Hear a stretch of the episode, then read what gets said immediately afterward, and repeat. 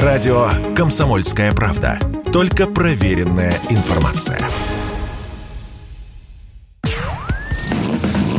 Под капотом. Лайфхаки от компании «Супротек». С вами Кирилл Манжула. Здравия желаю.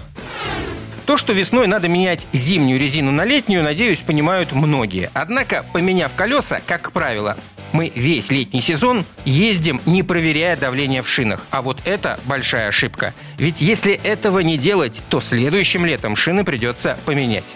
Когда мы меняем зимние покрышки на летние, температура воздуха еще не достигает высоких значений. В этот момент резину накачивают до стандартных параметров.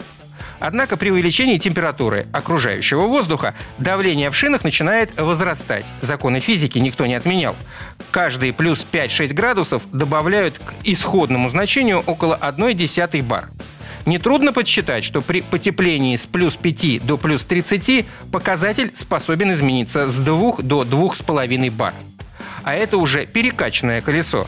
Добавьте сюда нагретый асфальт, и ситуация усугубляется в разы. Еще один фактор – сила трения, возникающая при боковых нагрузках и при торможении на высокой скорости. Все это способствует еще большему увеличению давления. Так что на пике можно и 3 бара в колесе получить. Вот вам и все предпосылки для преждевременного износа шин. И не только. Учтите, изношенная шина в результате нагревания может лопнуть прямо на ходу. Кроме того, так как шина становится более упругой, повышается и вероятность ее прокола. Далее, при повышении давления уменьшается сцепление резины с поверхностью дороги. На повороте водитель может потерять управление и оказаться в кювете.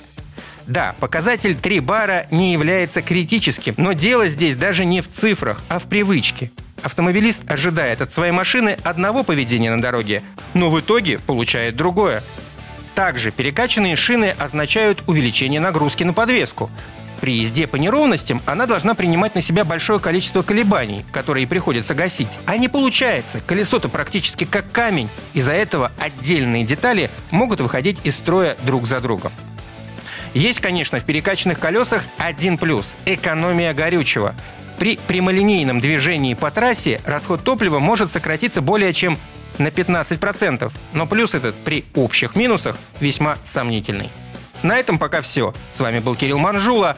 Слушайте рубрику «Под капотом» и программу «Мой автомобиль» в подкастах на нашем сайте и в мобильном приложении «Радио КП», а в эфире с понедельника по четверг в 7 утра. И помните, мы не истина в последней инстанции, но направление указываем верное.